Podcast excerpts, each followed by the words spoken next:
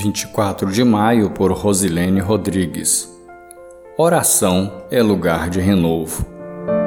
Ai de mim, minha mãe, por haver me dado a luz, pois sou um homem em luta e em contenda com a terra toda. Nunca emprestei nem tomei emprestado, e assim mesmo todos me amaldiçoam.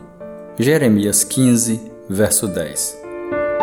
Jeremias, um profeta representante de Deus, estava cumprindo o seu chamado, desejoso que a vontade de Deus se cumprisse. No entanto, o povo de Judá não entendeu que ele era um enviado de Deus. Ele é isolado, mal visto e sofre ameaças.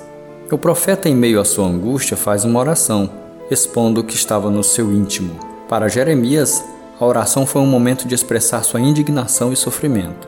Ele afirma: porque é permanente a minha dor e a minha ferida é grave e incurável.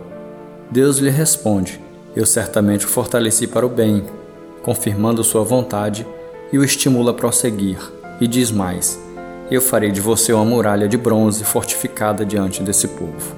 Que lugar a oração ocupa na sua vida? A oração é lugar de renovo quando nos relacionamos com Deus, quando somos transparentes e quando reconhecemos que precisamos dele.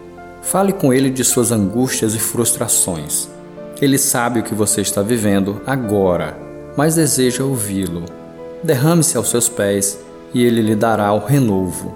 Não deixe que os seus sentimentos ou as circunstâncias tirem você do foco da vontade de Deus. Peça ao Senhor cura para a sua dor. Seja transparente com quem o ama verdadeiramente. Ele vai renovar a sua fé e o seu interior.